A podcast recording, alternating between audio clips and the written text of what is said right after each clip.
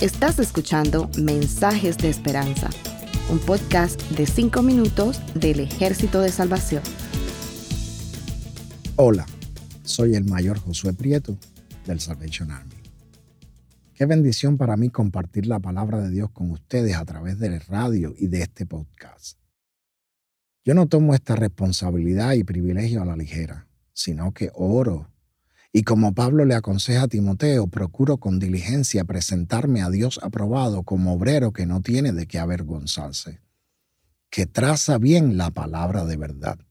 Eso lo leemos en 2 de Timoteo 2.15. Hoy hablaremos de la segunda bienaventuranza. Se encuentra en el quinto capítulo de Mateo, verso 4, y dice, Bienaventurados los que lloran, porque ellos serán consolados. Cuando yo era pequeño y escuchaba o leía este pasaje, siempre me preguntaba, ¿cómo voy a ser bendecido cuando lloro? ¿Y para qué quiero consuelo? En vez de consuelo, Dios, dame lo que pido cuando estoy llorando. ¿Será que Dios le gusta cuando lloro? Qué barbaridad, este verso no tiene sentido. Claro, yo era inmaduro física y espiritualmente y no podía entender el sentido con el cual Jesús habló.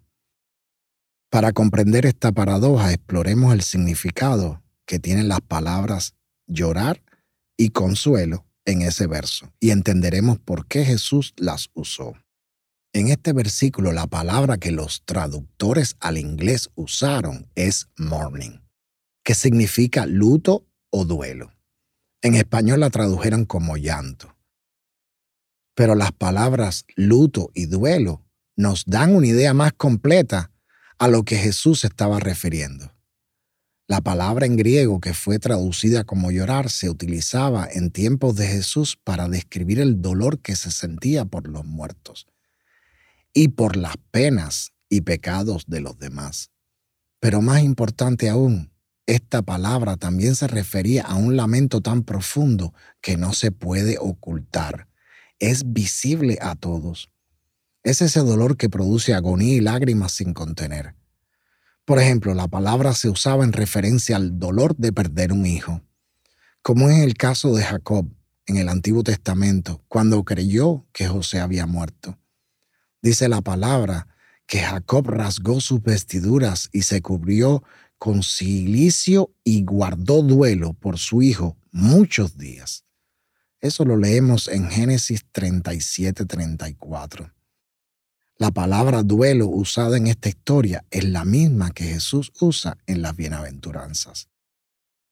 Quizás la palabra fue adoptada por una costumbre funeraria en el Medio Oriente durante esa época.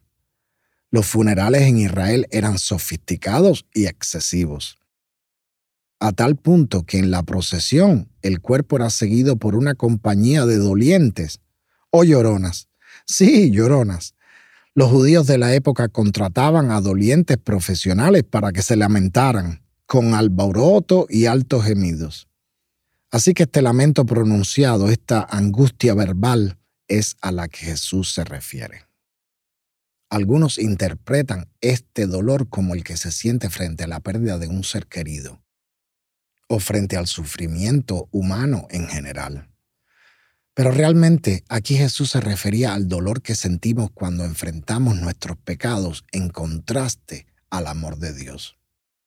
Ese es el dolor que se siente en el momento de la conversión y al que Jesús invita cuando pide que nos arrepintamos. Pablo le explica a las iglesias, la tristeza que proviene de Dios produce el arrepentimiento que lleva a la salvación. Eso lo leemos en 2 de Corintios 7:10. Este es el segundo paso de la vida del cristiano. Primero reconocemos nuestra bancarrota espiritual o nos convertimos en pobres en espíritu. Y después el próximo paso, escalón en nuestra ascensión a la estatura de Cristo, es el arrepentimiento. La pena y dolor por todo lo que hemos herido a Dios a otros y a nosotros mismos. Es el luto por nuestros pecados. Este duro pero bello momento en la vida del cristiano es un paso inevitable si nuestro arrepentimiento es sincero. Porque cuando nos confrontamos a la cruz de Cristo, cuando comparamos su amor y compasión y misericordia con nuestro pecado sucio, no tenemos más remedio que llorar. Y es entonces, en ese momento sagrado, que el dolor nos lleva a pedir perdón a Dios por todos nuestros pecados y la pena que ellos han traído. Y es entonces, en ese momento sagrado, que Dios en su gracia infinita nos perdona. Sin dolor no hay perdón. Como comprendió el rey David después de su pecado cuando escribió en el Salmo 51, los sacrificios de Dios son el espíritu quebrantado. Al corazón contrito y humillado no desprecias tú, oh Dios. Así que sin dolor no hay perdón y sin dolor no hay consuelo. Esta frase fue acuñada por el teólogo F. Bruce, quien escribió en referencia a esta bienaventuranza. No puede haber consuelo donde no hay dolor. Las lágrimas producto de nuestro pecado nos llevan a buscar la gracia y el amor de Dios y así descubrimos consuelo. Esa fue la promesa de Jesús a sus discípulos y a nosotros hoy.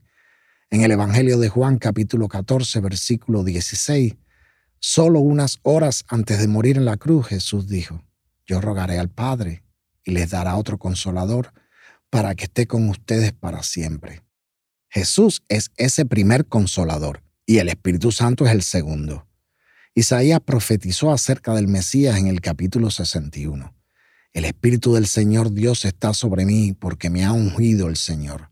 Me ha enviado para anunciar buenas nuevas a los pobres, para vendar a los quebrantados de corazón, para proclamar libertad a los cautivos y a los prisioneros apertura de la cárcel, para proclamar el año de la buena voluntad del Señor y el día de la venganza de nuestro Dios para consolar a todos los que están de duelo y para proveer a los que están de duelo porción y para darles diadema en lugar de cenizas, aceite de regocijo en lugar de luto y manto de alabanza en lugar de espíritu desalentado. Dios sabe de nuestro dolor y ha prometido acudir a reconfortar. El Salmo 56.8 dice, mis andanzas tú has contado. Pon mis lágrimas ante ti. ¿Acaso no están escritas en tu libro? Y luego, como dice el salmista en el capítulo 30, versículos 11 y 12, nosotros también podemos cantar. Has convertido mi lamento en una danza. Quitaste mi vestido de luto y me ceñiste de alegría. Por eso mi alma te cantará y no callará. Oh Señor, Dios mío, te alabaré por siempre. Porque la tristeza no dura y las lágrimas son cambiadas en gozo, esperanza y paz por nuestro Señor. Que el Señor les bendiga. Gracias por escucharnos. Para conocer más sobre nuestros programas, por favor visita salvationarmysoundcast.org. Dios te bendiga.